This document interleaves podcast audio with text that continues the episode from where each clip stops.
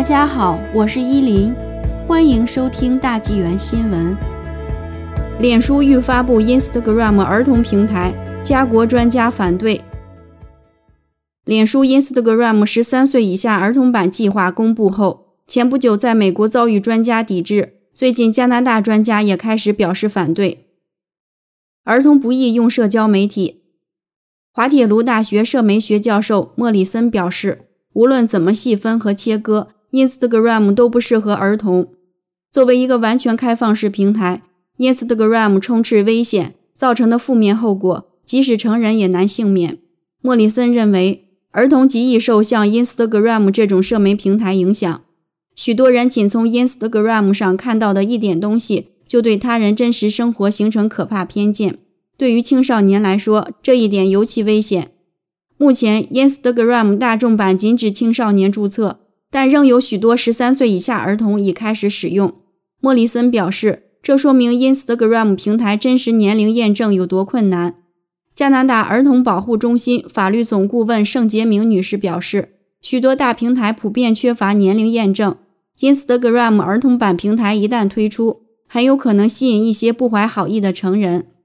盛杰明表示，自中共病毒肺炎疫情爆发以来，网络不当言行报告已上升百分之八十八。儿童在社媒平台上遭受的伤害表现形式多样。如成人有意接近、诱导儿童进行不同形式的性行为，或诱导威胁儿童发色情照片，或对儿童进行网络霸凌等等。他说，目前法律禁止儿童注册社媒平台账号，即便如此，这种事情还时有发生。脸书说辞：本周一五月十日，美国十多名司法厅长联名致信脸书总裁，敦促放弃儿童版 Instagram 计划。联名信认为。社媒会伤害儿童身心健康成长，儿童不具备能力应对社媒账号造成的负面困扰。脸书辩称，他们定期发布儿童保护功能，如禁止陌生成年人向儿童直接发信息等，加大真实年龄欺瞒防范。脸书还说，反正现在家长都知道孩子都上网，他们只是想改善儿童网络社媒环境，方便家长更好监管子女网络活动。脸书还称。开发这款平台，他们咨询了儿童成长、保护、心理健康与隐私专家等各路儿童专家意见。他们期待与司法部在内的法律和司法机构及监管部门合作。